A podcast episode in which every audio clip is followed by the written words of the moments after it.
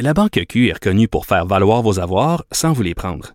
Mais quand vous pensez à votre premier compte bancaire, tu sais, dans le temps à l'école, vous faisiez vos dépôts avec vos scènes dans la petite enveloppe. Hmm, C'était bien beau. Mais avec le temps, ce vieux compte-là vous a coûté des milliers de dollars en frais, puis vous ne faites pas une scène d'intérêt. Avec la Banque Q, vous obtenez des intérêts élevés et aucun frais sur vos services bancaires courants. Autrement dit, ça fait pas mal plus de scènes dans votre enveloppe, ça. Banque Q. Faites valoir vos avoirs. Visitez banqueq.ca pour en savoir plus. Mais jamais égalé. Vous écoutez Martino. Cube, Cube Radio. On l'a vu, la vente, en fait, la prescription d'antidépresseurs euh, connaît une hausse spectaculaire. Les gens sont déprimés. Ils sont déprimés. Déjà, à cette époque-ci de l'année, déjà, le sans pandémie, c'est déprimant. OK, euh, moi je me réveille à 6 heures du matin, c'était comme dans le plein milieu de la nuit, il fait noir, euh, le soleil se couche de plus en plus tôt, on sent que ça se refroidit, euh, donc c'est déprimant. Ajouter à ça la pandémie puis une deuxième vague, aïe aïe, qu'est-ce qu'on fait pour lutter contre la déprime? On a Gilles Vachon, psychologue, conférencier. Bonjour Gilles. Bonjour Richard. Hier, ça me Comment va l'humeur? Comment va l'humeur ce matin? Ah, moi, ça va, ça va pas super bien. Je vais te dire, franchement, ça m'a frappé hier, Gilles. Ça m'a frappé vraiment. Puis j'essaie de pas en parler chez moi parce que je veux pas déprimer ma blonde ou, ou mon fils. Mais je me suis dit, écoute, là, la vie qu'on mène, ça peut être comme ça pendant deux ans, pendant trois ans. Là, là, c'est en attendant le vaccin. OK? En, en espérant qu'il arrive, mais d'ici là, là ça va être ça, la nouvelle normalité. Ça n'a pas de Christie de bon sens. c'est comme s'il il y avait une espèce de sensation de déréalisation. Les choses se sont comme figées dans le temps sans vraiment s'arrêter. Euh, on a la certitude qu'il n'y a plus rien qui va être comme avant et on a du mal à faire ce qui a changé vraiment. Et c'est pas humain. L'humain, l'être humain est, est, programmé pour euh, euh, toucher les gens, pour euh, euh avoir du fun, exact. pour pas. Mais là, on, on, on, est, on vit dans une société, puis on n'a pas le choix. Il faut se protéger, mais dans une société de plus en plus aseptisée. Oui. Je disais l'autre jour, pour expliquer le paradoxe, que finalement, euh, il faut ne pas se toucher. C'est comme ça qu'on va se serrer les coudes en se serrant pas de trop près. Voilà. Exactement. Il y a un paradoxe, là. un paradoxe à n'en plus finir. Maintenant, éliminons tout de suite, vous avez tout à fait raison. La COVID, c'est comme le contexte dans lequel tout ça euh, euh, va arriver, mais imaginons que, euh, vous savez, l'eau à 99 degrés, ça bout pas, vous ajoutez un degré, ça se met à bouillir. Mmh. Il y a un proverbe arabe aussi qui dit que finalement, quand on met la 200e brique sur le dos du chameau et que les genoux lui flanchent, c'est laquelle des briques qui est le problème? La première ou la 200e? Très bon il y, a une, il y a une question d'accumulation. D'abord, on sait des choses sur le plan de notre biologie. Effectivement, à l'automne et au printemps, pour des raisons différentes, c'est ce qu'on appelle euh, euh, les, les, les, troubles saisonniers, les troubles saisonniers de l'humeur. Maintenant, il y a des variations individuelles euh, qui font que certains vont passer la barre et vont carrément, et à chaque année, à faire un petit épisode plus ou moins dépressif à l'automne, d'autres au printemps.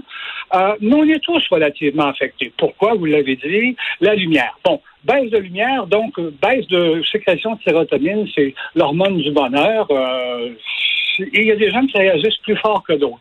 Maintenant, ça dépend aussi de votre style de vie. Si vous sortez jamais, puis vous prenez jamais de lumière, vous vous aidez pas beaucoup. Donc, oui, il y a un phénomène physiologique, mais le mode de vie des gens intervient. Mmh. Au printemps, c'est autre chose. C'est que là, ça fait longtemps qu'on n'a pas de lumière. On est en baisse, évidemment, de, de lumière. Euh, mais il y a aussi la vitamine D qui commence à sacrer parce qu'on est épuisé en mars euh, jusqu'à début mai. C'est une autre période très intense pour dépression et suicide. Donc, on connaît ces phénomènes, mais ça se produit en ce moment dans un contexte épouvantable. Si je vous dis que euh, les symptômes habituels, c'est l'irritabilité, une plus faible estime de soi, des troubles du sommeil, comme vous en avez en ce moment parce que le, le soleil a changé de, de régime. L'appétit semble changer aussi, une espèce d'apathie, léthargie générale. Mais ça, c'est vrai pour tout le monde. Mais tout à coup, on est dans un contexte de COVID, on est encabané. Ben, être encabané, c'est déjà moins sortir. Moins sortir, mmh. c'est moins soleil, moins de stimulation. Et vous l'avez dit très justement, on est moins, on est moins porté. Vous savez, on, on, normalement, on va les uns vers les autres. Se toucher, c'est important. Lorsqu'on se rencontre, vous et moi, on se donne la main. Et là, non, il faut surtout pas, là. C'est tout à coup, toucher, qui est un signe ou un code d'intimité, c'est devenu une menace. Alors, il y a des choses qui sont totalement inversées. Voilà que l'intimité s'est transformée en peur de l'autre. Ben oui. On est c'est épouvantable, ça, à vivre. On s'en rend pas compte. Puis, tu sais, on, a- on a- on a besoin, de- l'être humain, des fois, on a besoin, excusez-moi, mais tu sais, de, de relâcher, de baisser la garde, de se péter à la fiole, même des fois, puis d'avoir du fun. Puis, tu sais, là, il faut tout le temps euh, être sur nos gardes. Il y a quelque chose de pas humain là-dedans. Et écoute, Gilles, parce que là, on voit que les gens prennent des antidépresseurs, mais ça devrait être, selon moi, la, c'est, que t'as pas le choix de prendre des antidépresseurs. On devrait pas prendre ça. là. C'est la, la dernière, le, le dernier, le dernier recours, selon moi. Je connais une, une ancienne journaliste qui était à TVA, qui a fait une très grosse dépression nerveuse, et elle, elle- s'en est sortie par l'exercice physique. Elle a fait de l'exercice physique, puis elle dit que ça, c'est vraiment, c'est comme ça quand c'est, s'en est sortie. Aujourd'hui, elle fait des conférences, elle a parti un mouvement, euh, elle dit aux gens qui sont en déprime de faire de l'exercice et tout ça. Euh, ce serait une façon de s'en sortir aussi. Là. Oui, et les pensées. Euh, lorsque je déprime à propos de quelque chose, c'est probablement que mes pensées interviennent aussi. Il y a toute une approche en psychologie, la, psychologie cognitive, mais pensons à un modèle qu'on a tous plus connu à une autre époque, euh, le modèle euh, rationnel émotif. Euh, lorsque j'ai une pensée dépressogène et que je me sens très mal, euh, ben, il faut, il faut focuser aussi sur les pensées. Il ne s'agit pas juste d'une question d'attitude. Il y a un langage subvocal qu'on utilise. Je pense, par exemple, que si je te dis, Richard, tu as une conférence à donner ce soir, toi, ça t'excite. Je dis ça au gars d'à côté, lui, ça y est, il est, sur, il est là. Il vient de se dire une chose épouvantable, je ne serai pas capable, on va rire de moi. Toi, tu dis, on va m'applaudir, je vais être bon. Bon, il y a peut-être du vrai dans ces pensées-là, mais en quelque part, il y a des pensées qui entraînent les émotions. Donc, dans cette morosité chronique, qu'est-ce qu'on entend de ces temps-ci, Richard? Qu'est-ce qu'on entend? On entend que finalement, ça va être long, ça va être pénible, Ben oui. euh, et puis on n'en sortira pas, tout le monde va mourir, et puis on spécule et on spécule. Et il se produit une autre chose formidable, et tout en a un peu parlé tout à l'heure. Euh, et tout à coup, il y a un phénomène psychosocial épouvantable, et c'est pas, c'est c'est pas, je suis pas en train de divaguer, c'est vraiment lié à notre sujet.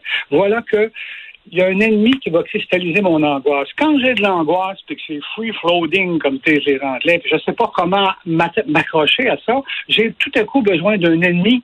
Donc, je vais piquer une colère après quelqu'un. Ou si c'est pas suffisant, je vais me découvrir un ennemi quelque part. Je suis à deux, à deux doigts d'une théorie complotiste et j'ai besoin que quelqu'un soit l'ennemi. Il doit y avoir une explication à toute cette souffrance et cette angoisse que je vis. Il y a quelqu'un qui veut ça. C'est tellement plus simple de se battre contre quelque chose de précis que Oui. je peux objectiver que de vivre cette angoisse-là. Ben, tout à fait. Là, tu cristallises là, ta, haine sur quelqu'un. Ben, On l'a vu, là, la bonne femme qui a envoyé une lettre empoisonnée à Donald Trump. Elle, rendait Donald Trump responsable de toutes ses angoisses, de tous ses problèmes à elle. Et effectivement, tu sais, souvent aussi des gens là, qui, euh, qui, qui sont extrêmement angoissés et qui s'automutilent. Pourquoi? Parce que la douleur physique qu'ils ont lorsqu'ils s'automutilent leur fait oublier la douleur émotive qu'ils ressentent. Voilà, je peux cristalliser cette douleur-là qui est vague sur quelque chose de concret. Maintenant, on est à deux doigts aussi de passer à l'autre stade. Les Moses de réseaux sociaux qui font que finalement, je tombe dans un biais de confirmation. Dès que je me dis, il y a un ennemi quelque part, je cherche sur Internet l'autre coco qui a pensé la même chose que moi, et voilà, je trouve, on est 200 cocos à penser la même chose, et là, j'entends des affaires comme faites vos recherches, parce qu'il y en a, Ben il y a oui. plein de gens qui pensent comme moi. Alors, ça, c'est le biais de confirmation. Tu te mets à chercher les gens qui pensent comme toi, et là, tu dis, non, non, c'est pas une conspiration, c'est vrai, on est plusieurs à le penser. Ben, écoutez, euh, là, si vous mêlez tout ça, là, c'est sûr, Richard, que on est à une période où physiologiquement, on est plus exposé à des idées dépressives. On est à un moment aussi où, euh, comme le disait la présidente de l'Ordre, vous savez, on a réussi récemment à passer à travers la première vague, mais la deuxième nous rappelle de bien mauvais souvenirs et on n'est pas tout à fait en forme pour l'affronter. Alors, c'est sûr que moi aussi, j'appréhende beaucoup l'automne. Euh, je pense que hier soir, je suis allé faire mon jogging à 5 km. Je pense que c'est certainement la meilleure thérapie préventive. Ah ouais? Je ne ferai aucun plaidoyer contre les médicaments. Je pense qu'à un moment donné, quand Hmm. on est rendu là, il faut peut-être en prendre. Mais il y a certainement des moyens de s'exposer plus à la lumière, de sortir, de faire du sport, de mieux manger, d'essayer de trouver du plaisir Hmm. aussi Hein? Parce que là, c'est pas vrai que parce qu'on voit pas personne, il faut pas rire. Il faut continuer à trouver du plaisir. Et, et Gilles, prendre nos distances avec les médias sociaux. Euh, je disais que j'ai regardé un documentaire hier sur Netflix, là, euh, Social Dilemma. Euh, tu sais, les médias sociaux, c'est une chambre d'écho. T'es pogné avec des gens qui pensent tout comme toi. Euh, tu fais une recherche sur Google, ils t'envoient des textes euh, qui que tu veux lire parce que avec les algorithmes, ils savent exactement ce que ce que ce que tu veux consommer. Et là, tu, tu fais que tu, nourris ton délire plutôt que t'en sortir. Fait qu'il faut à un moment donné fermer son laptop puis sortir. Oui. Richard, on ne pourra pas le répéter assez fort, assez haut. Le biais de confirmation, il est exploité par les réseaux sociaux. Il te renvoie systématiquement tu as juste à chercher, est-ce qu'il euh, y a un complot quelque part qui existe sur le coronavirus? Et dans les semaines qui vont suivre, tu vas être assailli de textes mm. qui vont avoir tendance à te démontrer que tu es dans le bon club et que ça existe. Oui, il faut s'en sortir de ça. C'est difficile, c'est tough, parce que avec le confinement, en plus, on a tendance à... Notre façon de, de, de, de rejoindre les autres, c'est par les médias sociaux, mais ça a un effet extrêmement pervers. Il faut apprendre ben, à vraiment décoller. En français, il est, il est le, le, documentaire en question, il est, il est épouvantablement frappant. Euh, je pense que ce sont d'anciens de, de, de, Facebook, d'anciens ben de Pinterest, d'anciens de, de, euh, de, Twitter, tous des vice-présidents qui ont dit ça suffit, là, je pense qu'on a créé un monstre et en plus on l'a détaché et nous-mêmes on en a peur.